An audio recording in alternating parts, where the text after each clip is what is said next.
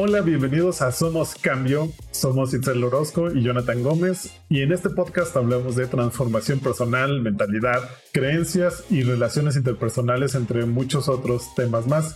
Estamos en Instagram, TikTok, YouTube como arroba guion bajo somos guion bajo cambio guion bajo. Hola Itzel, me da mucho gusto saludarte. ¿Cómo estás? Yo estoy súper bien. Muchas gracias, Jonathan. Muy contenta de estar nuevamente acá con segundo tema buenazo. Lo que pude encontrar se me hizo súper interesante y la verdad es que identifiqué varias cosas de lo que pude ir encontrando con cosas que yo hago y cuándo las hago y en qué situaciones me ha ayudado esto del, del diálogo interno. Que ese es exactamente nuestro tema. Correcto. Lo que prácticamente nos decimos y no le decimos a los demás. No necesariamente se lo decimos a los demás. Vamos a ver, eh, justamente creo que vamos a empezar por definirlo, ¿no? Y que todos entendamos de qué hablamos cuando se trata de diálogo interno y luego empezamos a platicarlo. Lo que queremos plantearles es un montón de información que se mezcla entre investigación que tú, Jonathan, has ido encontrando y, y combinarlo con nuestra experiencia, lo que sabemos de, de ello y con esto poder tener suficientes elementos para que ustedes estén bien informados. Fíjate que encontré una investigación que se realizó en Polonia y en Estados Unidos. El título de la investigación se llama Types of Inner Dialogue and Functions of Self-Talk, Comparisons and Implications, que sería tipos de diálogo interno, habla interna o voz interna, sus comparaciones y sus implicaciones, que fue publicado en el diario Frontiers in Psychology en el 2020. Lo primero que me llamó la atención es que hace una distinción entre dos conceptos. En inglés le llaman self-talk. No encontré una traducción exactamente directa al español y la razón es porque tienen en el documento esta relación de self-talk y internal dialogue. Entonces, internal dialogue al español se traduce directamente como diálogo interno. Y self-talk, cuando lo traduces, también es diálogo interno. Exacto. Entonces, creo que podría el self-talk llamarse como esta voz interna o cuando hablas tú solo cuando uno se habla a sí mismo. Después me acordé que en, un curso de, psicología del deporte vi que decía que le llaman el autohabla. Mm, ok. Y el internal dialogue tiene todo el sentido hacer la traducción a diálogo interno y ahorita vamos a ver por qué. El self-talk, su función principal es la autorregulación, el autocontrol, la autodirección. Entonces es un discurso que va autodirigido, va directamente a uno Puede ser en voz alta o en silencio y cumple una variedad de funciones autorreguladoras. Es como este tipo de, palabras o frases muy cortas que nos decimos, como inténtalo de nuevo vamos. O sea, yo uso mucho la de vamos, la verdad. Cuando mi mente está rumiando cosas que no debería estar rumiando, me digo vamos y ya, como que me enfoco en y me traigo de nuevo al presente. Inclusive pueden ser frases como tienes que ir al banco. me platicabas el otro día que te estabas diciendo. Exacto. Entonces, es, es más orientado a generar una autorregulación, a proporcionar instrucción y motivación y generar autoconciencia, una autoevaluación también y autorreflexión. Este hablar solo tiene el rol de poder regular nuestras emociones, de que podamos afrontar experiencias dolorosas, tomar perspectivas diferentes y nos ayuda al desarrollo del lenguaje y la producción del habla. Hay veces que hasta preparamos lo que vamos a decir. Y por ejemplo, si lo comparamos contra el internal dialogue, como lo llaman en este documento, que es el diálogo interno, entonces partimos de, de la palabra diálogo, que lo que significa es la plática entre dos o más personas que alternativamente manifiestan sus ideas o afectos. O sea, esa es tal cual la, la, definición según la RAE. Básicamente, esto es una forma de comunicación interna donde hay múltiples voces que toman roles diferentes. O sea, yo puedo estar pensando en, debería de comprar esta televisión y podría venir mi mamá en este momento en mi cabeza y decirme, sí, sí, te la mereces, pero a la vez viene uno de mis hermanos y me dice, no, no, no, ahorra, ahorra. ¿Para qué quieres otra televisión si ya tienes una? Entonces, este tipo de conversación que tenemos es la que llamaríamos diálogo interno porque hay múltiples voces en ellas y entre las voces que puede haber, cada quien va a tener las diferentes voces que necesita o que a través de su experiencia se han, se han integrado. Eh, en mi caso, yo reconozco que ha habido momentos donde utilizo las voces de mis hermanos, de mis papás, de gente que he conocido que, que impacten de manera negativa, o sea, con sus críticas. O sea, yo, yo acepto que he traído esas voces a, mi diálogo interno y a veces seguramente me han ayudado más que su comunicación usualmente era de manera negativa, críticas, juicios. La reconozco, ahora ya en algún punto ya les pude dar nombre y forma y ya hoy en día siento que ya las he podido separar muchísimo más. Las voces que pueden haber son de familiares, de amigos imaginarios inclusive, de cónyuges o familiares que ya perdimos, maestros, mentores, o voces que inclusive podrían ser del área o de la cultura en la que vivimos, alguna voz que representa todo este conjunto de creencias y pensamientos que van más a nivel cultural, que no son tal cual una persona solamente diciéndolo. La función del diálogo interno es enfatizar la confrontación o la integración. Hay diálogos que son contrastantes, que son confrontantes, que son el choque de puntos de vista y la argumentación de estos puntos de vista diferentes hasta que se obtiene una decisión de cuál es el, la partida o lado que va a obtener como que el peso final en esta discusión. Y de los diálogos integradores, la idea es que encuentren soluciones o se integren estos dos puntos de vista diferentes. Ok, ok. El rol que cumple el hecho de usar el diálogo interno es en en la construcción de identidad, diferenciar e integrar el yo como parte de, de nuestro proceso de autoorganización, la simulación de diálogos sociales, la autorreflexión y la percepción general. Está, maravilloso todo esto que, que dices porque me hace todo el sentido cuando lo aterrizo y lo aplico en mí o en quienes tal vez conozco muy de cerca sobre su propio diálogo interno, ¿no? Yo como lo explicaría sin un término muy científico es como este entesote, grandote que me habla todo el tiempo, que está construido de lo que los demás me dijeron y decidí tomar para mí. Y voy haciendo como un acervo enorme, pero también hay muchas cosas que yo me digo cuando me veo al espejo, cuando cometo errores, cuando cometo aciertos, todas estas cosas voy integrándolo, así es como yo me lo imagino, ¿no? Y hablar solo o sola, que mencionabas hace un minuto, yo lo visualizo como, bueno, para empezar, yo hablo sola en voz alta. Entonces, para mí es un poco más difícil identificar, más fácil identificarla, porque todo el tiempo me hablo. Justamente ayer estaba yo terminando un proyecto que estoy, estoy buscando implementar hace un tiempo, me doy cuenta que estoy tan contenta que estoy hablando en voz, en voz alta y lo lograste, Itzel, y lo logré y estoy un poco desconcentrada por estar tan contenta. Cometo un error al momento de salvar el, el documento y me sale un palabrón de estos que no puedo, no quiero repetir acá porque cometo un error y luego... Nadie nos va a censurar. Porque además ni siquiera es una palabra que tenga sentido para los mexicanos, por eso creo que la adopté, este, lo usan mucho los argentinos. Entonces la, la suelto, pero me sale muy, muy alto y hasta que me cae el 20 digo, ¿qué me dio gracia que yo en mi diálogo interno, en lugar de, ni siquiera era ofensivo, era más bien una expresión de como un carajo, ¿no? Pero eso es parte de mi diálogo.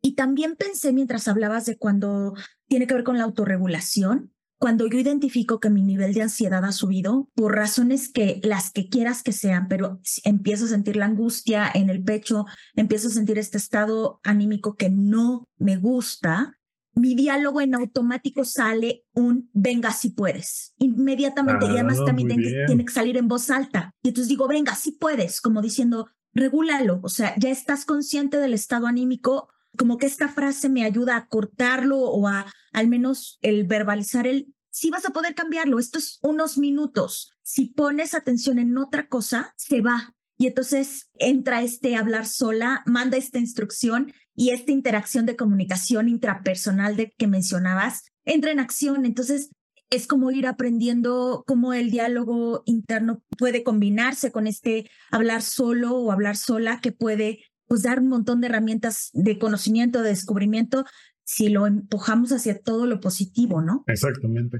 Y es exactamente es como lo describes. Principalmente el, el autohabla o el self-talk, como viene mencionado en la investigación, te ayuda a adquirir habilidades y destrezas, te puede ayudar también a hacer un cambio de malos hábitos El rol que cumple el hecho de usar el diálogo interno es en, a controlar dónde está tu atención, como, como esta frase que dijiste. ¿Cuál era exactamente? Ahorita se me fue. Venga, tú puedes. Ah, venga, tú puedes. Exactamente. Esta podría decir que es como para controlar la atención. Te empiezas a enfocar en otra cosa y te dices, venga, tú puedes, la traes de nuevo a ti y ahora la reenfocas. Correcto. También inclusive es para el control del esfuerzo, que podría ser una combinación de esta o cuando alguien se dice, por ejemplo, eh, calma, tranquilo, vete con calma, no pasa nada. Todo este tipo de palabras son para regular, por ejemplo, el esfuerzo. Es que una frase puede incluir muchas intenciones. Inclusive es para, para, para cambiar tu estado de ánimo. O sea, el, tú puedes, te estás dando un ánimo y para que pase de ser, no sé qué estás viviendo en ese momento, pero definitivamente va orientado a ánimo, tú puedes con esto, tú eres buena, tú eres, lo, tú eres suficiente, tú tienes lo necesario. Exacto, exacto, va, para allá totalmente. Esto impacta entonces no solo el pensamiento, porque estamos hablando de todo lo que genera el, es la combinación, ¿no? El diálogo surge también de los procesos eh, de pensamiento, pero cómo esto impacta el estado anímico, cómo impacta, cómo se va hacia las emociones, cómo se va hacia las sensaciones. Si nos recordamos alguna vez que nos hayamos reprochado súper fuerte algo que hicimos, que reconocemos el error, pues ¿qué nos podemos decir?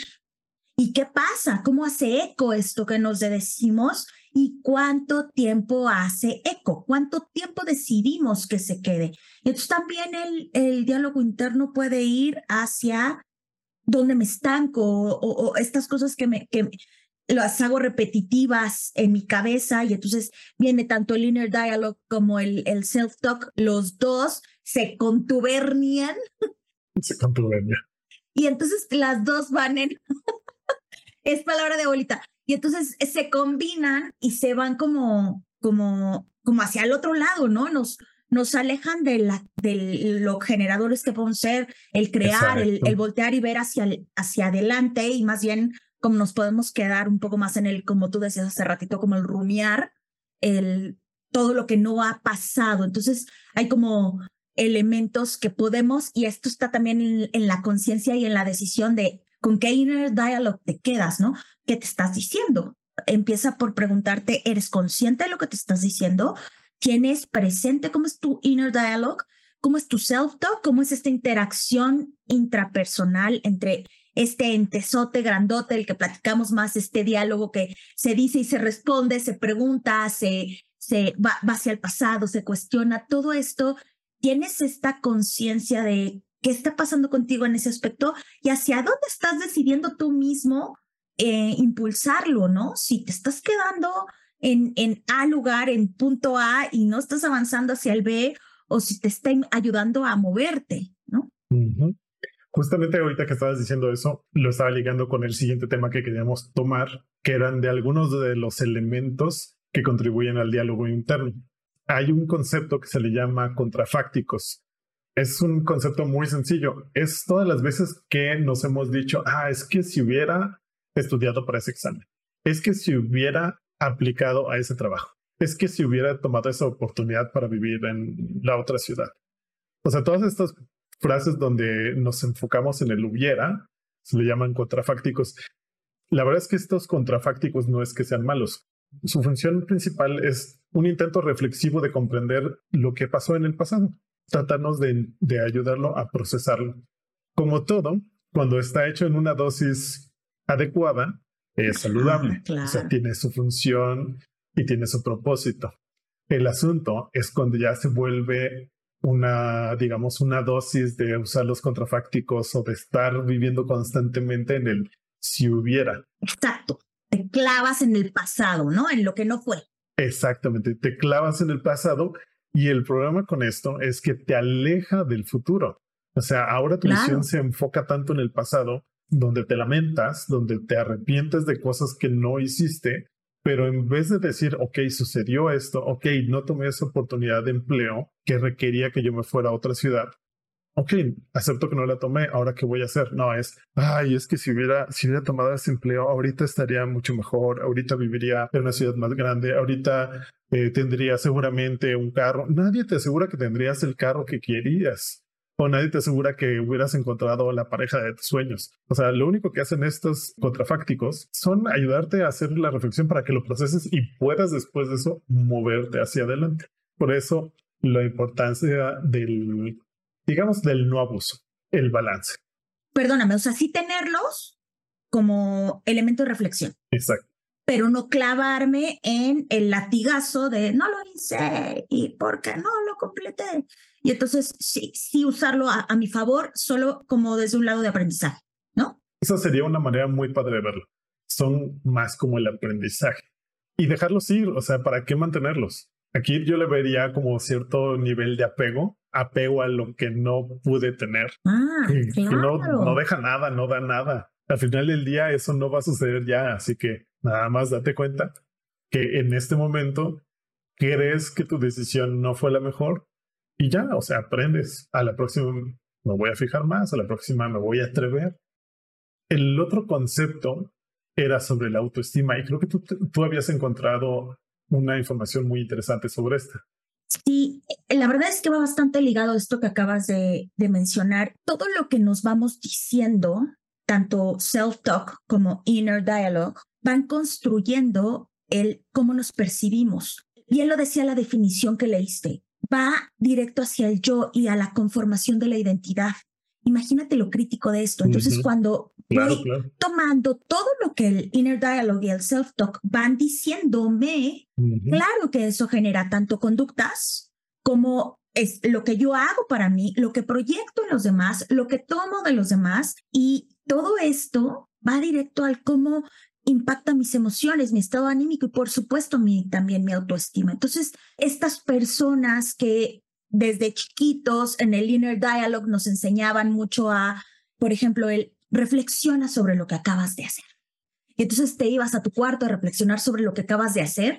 Ese era un, un poco un, te obligo a que entres a este espacio de inner dialogue, a ver, ¿qué hiciste? ¿No? Y entonces...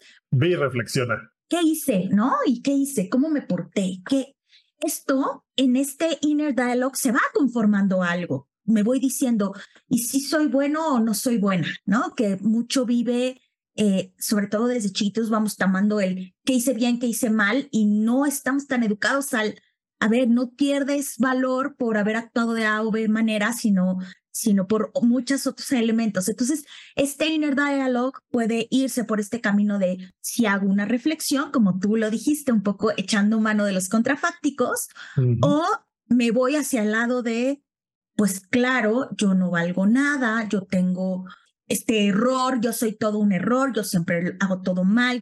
Por supuesto que, ¿cómo va a impactar en mi autoestima? Claro que se va a ir por el lado de, pues no, no, no, no tengo lo suficiente, no soy lo suficientemente valioso, no merezco, no, todo lo que tengo en, el externo. O sea, puede impactar un montón en, en cómo nos autopercibimos.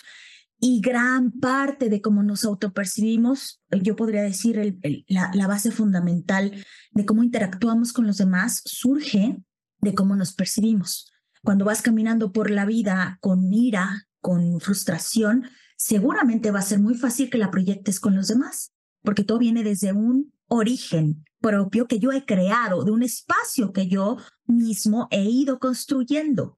El autoestima está altísimamente ligado en cómo vamos generando este diálogo. Esto nos tendría que llevar hacia, bueno, ¿qué hago con él? ¿Qué pasa, no? ¿Cómo lo voy transformando si ahora puedo empezar a hacer un ejercicio de hacer conciencia? Para cerrar este tema de la autoestima, yo diría, el gran primer paso es empezar a observarlo desde un lugar más amoroso. Y aquí va desde mi experiencia, ¿por qué lo veo? En 2020, pandemia, todo el mundo vivimos seguramente diálogos internos súper conflictuados por todo lo que estaba sucediendo. Y en mi observación de mi propio conflicto, eh, por muchos eventos que sucedieron en mi vida, mi autodiálogo Incluso mi self-talk estaba bastante callado, lo, lo ubico muy bien, pero mi inner dialogue estaba en los peores lugares. Realmente baja autoestima, depresión, estaba yo muy conflictuada. Y en la medida en la que tomé la decisión de empezar a hacer un trabajo personal, de reconocerme, de revalorar, de todo esto que sí he logrado. Te diste la vuelta. Exacto, pude transformar el diálogo interno, pude voltear a decirme, oye, no, sí, mereces solo porque existes, sí tienes este valor, sí tienes todas estas cosas que te van acompañando. Eso cambió mi, mi percepción. Entonces, a experiencia personal puedo decir que es muy probable que puedas cambiar tu diálogo interno en la medida en la que vas siendo consciente de él y vas poniendo manos a la obra. Hoy puedo decir que mi diálogo interno es mil veces más amoroso que mi diálogo de aquel 2020, mucho más eh, compasivo conmigo misma. Tiene todavía sus latigazos y me suelta sus latigazos, pero ya soy consciente, ¿sabes? sí y, ya soy más consciente de darme cuenta de, uy, no, este no viene, este, este no me sirve, ¿no? Entonces, bueno, desde ahí viene todo ligado al, al tema de la, de la autoestima que impacta dramáticamente en cómo llevamos nuestra vida incluso, ¿no? Totalmente. Y fíjate, los otros conceptos de los que te quiero platicar van muy ligados. Es que todos estos elementos van como de la mano. En este caso, los contrafácticos es como una herramienta que tenemos, como un proceso mental pero los otros conceptos van muy de la mano con el autoestima. El otro concepto que te quería mencionar es la autoeficacia percibida. Este es un concepto que Albert Bandura, que es un psicólogo y escritor de libros de psicología, ha definido y se define como la creencia de las personas en su capacidad para controlar su funcionamiento y los acontecimientos que afectan sus vidas. O sea, es básicamente qué tanto cree una persona que puede hacerse responsable de lo que va a suceder este concepto se me hizo así como cuando lo leí fue como, o sea, muy, muy conciso. Es como vive por sí solo. Si mi autoestima me está diciendo es que eres un tonto, es que eres un tonto, es que eres un tonto, y mi memoria siempre recuerda las veces que no lo he podido hacer, pues obviamente no voy a tener esta capacidad para controlar mi funcionamiento y voy a creer que los acontecimientos de mi vida están fuera de mis manos o que no voy a poder manejarlos. Por supuesto, tienes toda la razón. Y se liga con, el, con los otros dos conceptos porque no son, no son exactamente iguales, tienen sus pequeñas diferencias y son la confianza y la fe. La diferencia es, la confianza se basa en lo que ya he hecho, o sea, en hechos. Por ejemplo, fui, jugué pádel y pude pegarle de cierta manera y pude meter un punto, ¿no? Pude hacer una volea de derecha y la hice muy bien, una, dos, tres, cuatro veces. Entonces la quinta vez voy a regresar y mi confianza me va a decir, eh, sí, la he hecho antes cuatro veces, esta es la quinta, sí, claro, a wow, que la puedo hacer y la hago nuevamente. Entonces la confianza se basa en hechos. La fe está basada en las creencias que tenemos de nosotros mismos. O sea, en pocas palabras, la fe equivale a un creo en mí. Uf, qué interesante. Es como cuando te dices, sí puedo hacerlo y en vez de, de revisar tu historia mentalmente de ya lo hiciste antes, es un sí lo puedo hacer porque yo creo que sí lo puedo hacer. Va, mucho de, de, la mano con la confianza. Creo que sí, un poco con la esperanza, ¿no? Pero no, no, tiene, no tiene el fundamento que lo que estás definiendo, la confianza sí. La confianza va a ir y va a buscar estos datos que me dicen, claro, o ya has hecho algo similar antes, o tienes estas herramientas, lo plantaba contigo cuando yo pensaba en voy a ser coach y me preguntaba, ¿tengo confianza o creo en mí? Claro, pueden ser las dos. Creo en mí viene desde un lugar más de esperanza, desde un lugar más de creo en mí, tal cual, creencia, y la confianza puede venir más desde el, bueno, a ver, ¿qué, ¿cómo me fue en mi formación? ¿Qué comentarios recibía de, de los maestros, de los expertos?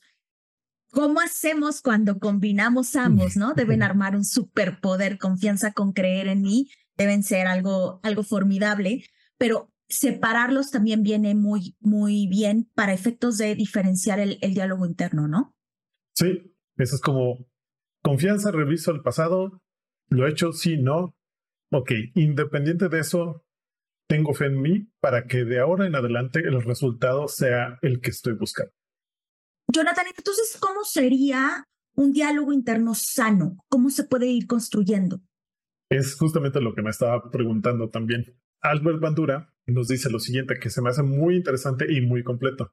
Dice, las personas con una gran seguridad en sus capacidades abordan las tareas difíciles como retos que hay que dominar y no como amenazas que hay que evitar. Se fija en objetivos desafiantes y mantienen un fuerte compromiso con ellos mismos. Aumentan y mantienen sus esfuerzos ante el fracaso. Recuperan con rapidez su sentido de la eficacia tras los fracasos o contratiempos. Atribuyen el fracaso a un esfuerzo insuficiente o a unos conocimientos y habilidades deficientes, pero que pueden adquirir. Situaciones amenazantes con la seguridad de que pueden tener control sobre ellas.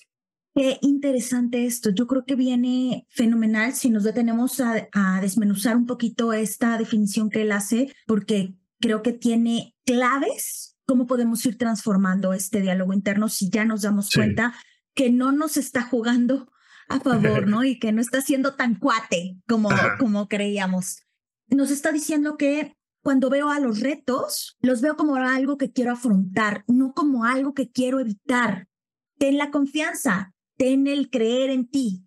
Combina estos dos y dale. El peor intento es el que no se hace, dicen por ahí, ¿no? Entonces, no lo evites, enfréntalo como viene y encuentra qué obtienes de ahí, ¿no? Al estar evitando, estamos generando sufrimiento. O sea, hay situaciones que no queremos pasar o vivir. Haz de cuenta que el otro se me ocurrió como una metáfora acerca de esto. Es como si hay cierta situación, ¿no? Y no quiero vivir esa situación porque me va a doler. Digamos que llegas a una caseta y, te, te, dicen, tienes dos opciones. O vives por esta experiencia, que es el lado izquierdo, o te vas por el lado derecho y la evitas. Pero ese evitarlo es una carretera que te va a volver a traer a la caseta donde tienes que volver a tomar la decisión. Y te dicen, la caseta de la derecha te cuesta un peso y la caseta de la izquierda, la cual es enfrentar esa situación, cuesta 100 pesos. Después, cuando lo reflexioné, me di cuenta que muchas veces me he ido por la caseta de la derecha, que es evitar. Y vuelvo a regresar y otra vez evito y evito y evito. Si contara cuántas veces pasé por la caseta de la derecha que era evitar, me hubiera dado cuenta que me salió más caro estarlo evitando. La cantidad de veces por las que, por las que tuviste que pagar, ¿no? Ajá. Evitándolo. Era claro, barata, claro. Pero la cantidad de veces que pasé por ahí fue muchísimo más que si hubiera pasado una sola vez, que es la vez que se requiere para enfrentar la situación. Me hubiera costado 100, pero tal vez por la otra pasé 300 veces. Entonces pagué 400 pesos al final, 100 de enfrentar más 300 de evitar, cuando el, al final había podido ser solamente 100. Y entonces en este, cuando cada vez que tomo la caseta de evitar, me voy preocupando de, ay, ya voy a llegar otra vez, ya, ya tengo que tomar otra vez la decisión, y qué voy a hacer, y no lo quiero, y no quiero sentir eso, y no quiero ver eso, no quiero ver a esa persona, no quiero hablarle, no quiero... Entonces ese trayecto es sufrimiento. Entonces, cuando dejamos de evitar y afrontamos, nos quitamos mucho, mucho sufrimiento de encima y nos va a salir a la larga más barato. Claro, totalmente. Voy a nada más sumarle algo rápido que claro. dice la, la psicología sistémica. Dice que el evitar es resistir. Cuando resistimos, lo que vivimos es el no. El no representa energía. Creemos que no, pero claro que gasta energía el no. Vivir desde el no, el no quiero, no quiero, no, no quiero hacerlo, no quiero verlo, no quiero reconocerlo. Todo eso es resistir y el resistir, además del sufrimiento, desgasta enormemente. Si más bien lo que vuelto es digo, o sea, voy a aceptarlo, vamos a darle, vamos a, vamos a movernos por ese camino, es ir al sí. El sí es para construir, para generar, cuando, cuando te va a llevar por el camino que deseas. Nada más hay que saber diferenciar, porque muchas veces el no, como tú dices, parece ser el camino corto, ¿no? El camino fácil. ¿Qué opinas de la parte que dice que se fija en objetivos desafiantes y mantiene un fuerte compromiso con ellos? Impulsa a quiero hacer más, ¿no? Invita sí. al cómo sí, otra vez, ¿no? El cómo hago que pase pareciera que tener este tipo de, de diálogo me va a mover hacia adelante. Eh, a mí me pasa mucho el parálisis por análisis. Me detengo y digo, pero es que si no me sale bien. En cambio, el si voy hacia mi diálogo interno sano, es mucho más sencillo que me anime a dar el paso. Que diga, claro, pues arriesgate, ¿qué más va a dar? Si no sale esta, va a salir la siguiente, lo vuelves a intentar, pero sin detener el camino, ¿no? Me lleva también mucho la atención que menciona acerca del fracaso. Por eso se me hizo una frase, o bueno, parte de lo que él dice muy completo.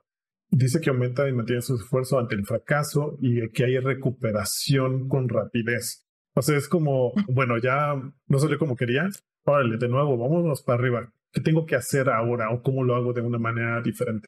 Como todo se liga. El me recupero pronto significa tengo la capacidad de ir al pasado en los contrafácticos, darme cuenta qué pasó, qué pude haber hecho diferente, pero me sigo moviendo, volteo nuevamente y me enfoco en el presente, no me clavo atrás y vuelvo a darle. Y entonces me permite encontrar el qué pude haber hecho diferente y con eso me da también hasta la pila para e, esta vez sí salga. Yo amo una frase de Einstein que dice, loco aquel el que piensa que obtendrá resultados diferentes haciendo la misma cosa. Me parece, me parece una total verdad donde si yo ya vengo aprendiendo el fracaso, que para eso está, ¿cómo hago para transformarlo? Pero nuevamente, el, el diálogo interno nos, nos moviliza para seguir avanzando, ¿no? Así es como fracaso, pero a la próxima le voy a echar más ganas. Le voy a poner más galleta. Le voy a meter más crema a mis tacos. Exacto. Todas esas, exacto. Y el último punto que me llamó la atención de, de, esta frase es la seguridad que se refiere al final. O sea, sabe que, o, saber que tengo el control ante nuevas amenazas. Hijo, está buena. A mí me llega profundo esa porque mm, recientemente he estado transformando esa parte de mi diálogo interno, donde durante una etapa de mi vida mi diálogo interno era, tranquila, puedes con todo, como venga. Y luego llega un 2020 donde me rompe esquemas. Llegó un punto en el que esta frase ya no aplicaba. Fíjate lo fuerte, mi diálogo interno me decía, ¿y si vas a poder con esta? Y yo decía, uy, uy, pues quién sabe, porque está bien negra, ¿no? Y entonces mi diálogo interno cambió a raíz de ciertos eventos y he estado trabajando nuevamente de una manera muy fuerte para reencontrarme con este diálogo interno. Y ojo, hay otra cosa que quiero compartir. No necesariamente mi frase va a ser igual a como era en el pasado. No necesariamente mi frase es, así como venga puedo. Creo claro, esta vez creo que mi, mi diálogo interno va más por el, claro que puedes, crees en ti, pero tienes elementos que te hacen acompañarte para ser hoy todavía más fuerte y más preparada para lo que te enfrentes. Entonces, ya no es tampoco el mismo contexto, porque además la realidad que tengo ya no es similar. Entonces, tampoco me clavo en, hijo, es que esa frase era tan poderosa y me servía y me sirvió un montón, que es otra de las cosas valiosísimas que tenemos que traer. El diálogo interno es en parte responsable de lo que hemos logrado, así como de lo que no. Pero si nos vamos desde el, hacia el lado de la luz, démonos cuenta de qué le podemos agradecer, qué sí nos ha sumado, qué, nos, qué hemos ido construyendo a raíz de este bien aprendido y bien internalizado diálogo interno que viene no solamente de lo propio, de lo que nos hemos dicho, viene también de lo que nos han dicho los demás. Entonces, creo que se complementa un poco con, con esto que acabas de mencionar, de cómo tengo la seguridad de que voy a poder con lo que se me pone enfrente, ¿no? Creo que pues, entonces para hacer como un pequeño resumen de cómo se ve un diálogo, un diálogo interno adecuado o sano, estaréis usando frases, palabras e inclusive conversaciones internas en las cuales te estás diciendo, si puedo, puedo con esto, puedo con más, si fracaso, me recupero, si fracaso, lo vuelvo a intentar. En situaciones totalmente diferentes, nuevas, voy a afrontarlo con tranquilidad o voy a ver de qué se trata. Tan solo el hecho de, decir, ah, voy a ver de qué se trata, estar abierto a, intentarlo, yo creo que eso es un gran marcador de que tenemos un diálogo más sano, que nos aporta más. Totalmente de acuerdo con todos los puntos que mencionas, todos son muy poderosos. Vale la pena considerar o poner más atención tal vez en los que nos sentimos más trabados, porque puede ser que quienes nos escuchan se sientan identificados y digan, ah, check, no hay problema. Pero igual y hay algunos en los que digan, ay, güey, aquí sí no está tan, tan fuerte. Probablemente viene bien si pones atención justamente en qué de estos elementos puedes ir transformando, ¿no? Y vas a notar el cambio cuando, cuando pones la conciencia. ¿Cómo construimos como un resumen de todo esto que venimos platicando hasta ahora, ¿no? Lo primerito que, que hay que entender es que el diálogo interno y el autohabla tienen sus funciones. ¿Cómo nos vamos a hablar? Depende de nuestra experiencia. La idea es que sea algo más cercano a lo que estábamos mencionando de decirnos, si puedo, calma, no pasa nada, tú puedes con esto, ok, no salió, pero vamos a intentarlo nuevamente. La idea es orientarlo más hacia eso. Y por ejemplo, como coaches tenemos diferentes herramientas. A mí la que me vino inmediatamente a la cabeza era la del péndulo de la víctima y el protagonista, que se le llama así porque todos oscilamos entre ser a veces víctimas y todos oscilamos a veces entre ser los protagonistas, como en las películas de acción principalmente, donde usualmente el protagonista inicia como víctima de algún suceso y ya después se vuelve el protagonista. Él es quien toma cargo de hacer las decisiones correctas para llevarlo pues al resultado que está buscando. Depende de la película. Correcto. Y no siempre son decisiones correctas, ¿no? También. Así es. Más bien toma decisiones.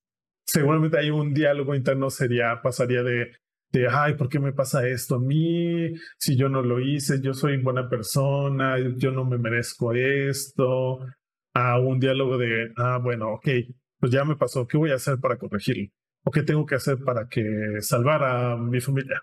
O para salvar a Nueva York, porque siempre quieren destruir Nueva York. exacto, exacto. Siempre está en riesgo Nueva York. Ajá. Entonces ya son conversaciones que van orientadas de manera positiva hacia un objetivo y de que la persona se va a habilitar. Yo como coach lo que hago con mis clientes es primero darle forma al diálogo interno. O sea, vamos a, clarificar qué es. ¿Por qué? Porque yo lo que he visto es que muchas veces tenemos las ideas, los pensamientos en nuestra cabeza, pero son fugaces, o sea, no, no tienen forma. Entonces, sin esta forma no es tan fácil agarrar la conciencia necesaria y luego poderlos cambiar. Entonces, lo primero es darle forma al diálogo interno, idealmente escribirlo en algún lado y luego generar reflexión sobre esto, el coachí, cómo le está afectando, cuáles son los efectos negativos que tiene y cómo lo vive, o sea, cómo lo siente. Y una vez que ya, ya se hizo la reflexión, sería revisar ahora qué sí es lo que quiere sentir, para que en base a esto ya poder definir posteriormente alguna palabra o alguna frase clave que esté hecha de manera positiva, habilitadora y orientada hacia un objetivo para que de esta manera al usar esta frase, que podría ser vamos, o en mi caso la de vamos, tal vez es una sola palabra, es habilitadora porque es sí, muévete y va con un objetivo de sal de este pensamiento hacia algún otro que sí te funcione. Está buenísimo, está buenísimo el, el proceso que vives. Identifiqué solamente una diferencia, fíjate, mientras lo ibas platicando, lo que a mí me sucede es que a veces el diálogo interno está muy saturado de emoción alrededor. Totalmente. Y entonces bloquea mi objetividad. De manera que cuando quiero desmenuzar el diálogo interno, estoy en el drama. Pero es que... Y entonces llanto, ¿sabes? Y me abruma la emoción. Modo víctima. Exacto. Y entonces el poder quitarle la emoción alrededor me toma un trabajo adicional. Tengo que hacer primero ese trabajo. Tengo que ir a, quitarle el, esto no pertenece a el hecho. Esto es solamente la paja que está rodeando el ah, evento. Ah, ya te entiendo. Sí, sí, sí, sí, sí. Y entonces mi trabajo primero es darme cuenta de esa paja emocional. Cuando yo quito la paja emocional, es magia pura, porque puedo hacer un cambio de diálogo de manera que puedo decir prácticamente inmediata, pero me cuesta más porque me engancho con la emocionalidad y entonces me quedo ahí clavada y me gana. Necesito quitarle esa paja. Como que requiere un filtro más, ¿no? Como que lo tengo que pasar por el colador primero para entonces poder comenzar con ese trabajo. Acabas de describir perfectamente, o sea, con gran detalle, lo que para mí significa darle forma. Justamente es toda esta paja, o sea, para mí sería el pensamiento sería como una nube, como una niebla, ah, y se está mueve y mueve. Y entonces, para ti es como quitarle la paja, para mí es como agarrarlo y tal vez empezarlo a amasar para que ya tenga forma y se vuelva sólido. Es básicamente lo mismo, nada más dicho con palabras diferentes. Claro, desde tu experiencia. Ok, ¿cómo, cómo haríamos como este wrap-up? ¿Cómo sería, cómo construir hacia un diálogo interno más positivo, más generador, creador? ¿Se te ocurren algunas ideas? Si tuviera que resumir todo lo que hemos platicado el día de hoy, primero, número uno, date cuenta que hay dos tipos de diálogos o conversaciones. Está el autohabla o la voz interna, que puede ser en voz alta o en voz baja, y está el diálogo interno. Cada uno tiene su función, cada uno es bueno en sus momentos. El diálogo interno va más orientado a situaciones sociales donde requerimos la interacción de múltiples voces o personajes, como el ejemplo que yo decía de que a veces entra mi mamá o mi hermano, y el, y, el self-talk o el auto-habla es más regulatorio. Entonces a veces con una sola frase es más que suficiente, una sola palabra es más que suficiente. De ahí el hecho de construir o, fomentar nuestra autoestima positiva creo que sería un gran eh, contribuidor para que nuestro diálogo pase a ser positivo la fe, o sea, creer en nosotros mismos y conforme vamos haciendo cosas, la confianza. Yo dejaría como último punto que quiero compartir, para construir la confianza hay que hacer cosas o hay que empezar por hacer cosas que estamos 100% seguros que las vamos a hacer. Por ejemplo, si vamos a iniciar un nuevo proyecto, asegurarnos que los primeros pasos que vamos a dar son pasos que estamos nosotros 100% seguros que los vamos a hacer. hablarle al proveedor. ¿Lo vas a hacer? Sí. Ok, yo sé que eso es fácil para mí. Ok, ese es el paso número uno. ¿Para qué? Para construir este historial de acciones. De facts. Exactamente. De hechos que me respalden. Así es como construiría yo la, la confianza. Ok, buenísimo. De acuerdísimo con todos. Quisiera agregarle dos más. La primera sería llevarnos este aprendizaje de que no todo lo que me dice el diálogo interno es verdad. No necesito confiar en que todo lo que mi cabeza me habla es real. Diferenciar que hay emociones, que hay pensamientos y que somos un cúmulo de muchas otras cosas más, no solamente eso. Al, al diferenciar, no soy solo lo que pienso, no soy solo lo que siento, nos permite también mantener un lugar más objetivo, más real de todo lo que tenemos enfrente. Eso para mí sería eh, y ha sido de mis más grandes descubrimientos y me ha, me ha aportado mucho. Y el segundo sería, hazte consciente de tu diálogo mm, interno. La invitación queda claro. Hazte consciente, obsérvalo, pero no lo observes con lupa, con ojo de juez. Obsérvalo para entenderlo, obsérvalo para conocerlo, obsérvalo para abrazarlo cuando tengas que abrazarlo y para patearlo cuando tengas que patearlo, pero, con, con, pero con amor, ¿sabes? O sea, esa conciencia de reconocer, eh, va a sonar a pleonasmo, pero de reconocer mi estado me va a permitir trabajar, potenciar esto que sí me suma y me va a permitir limitar este que no suma.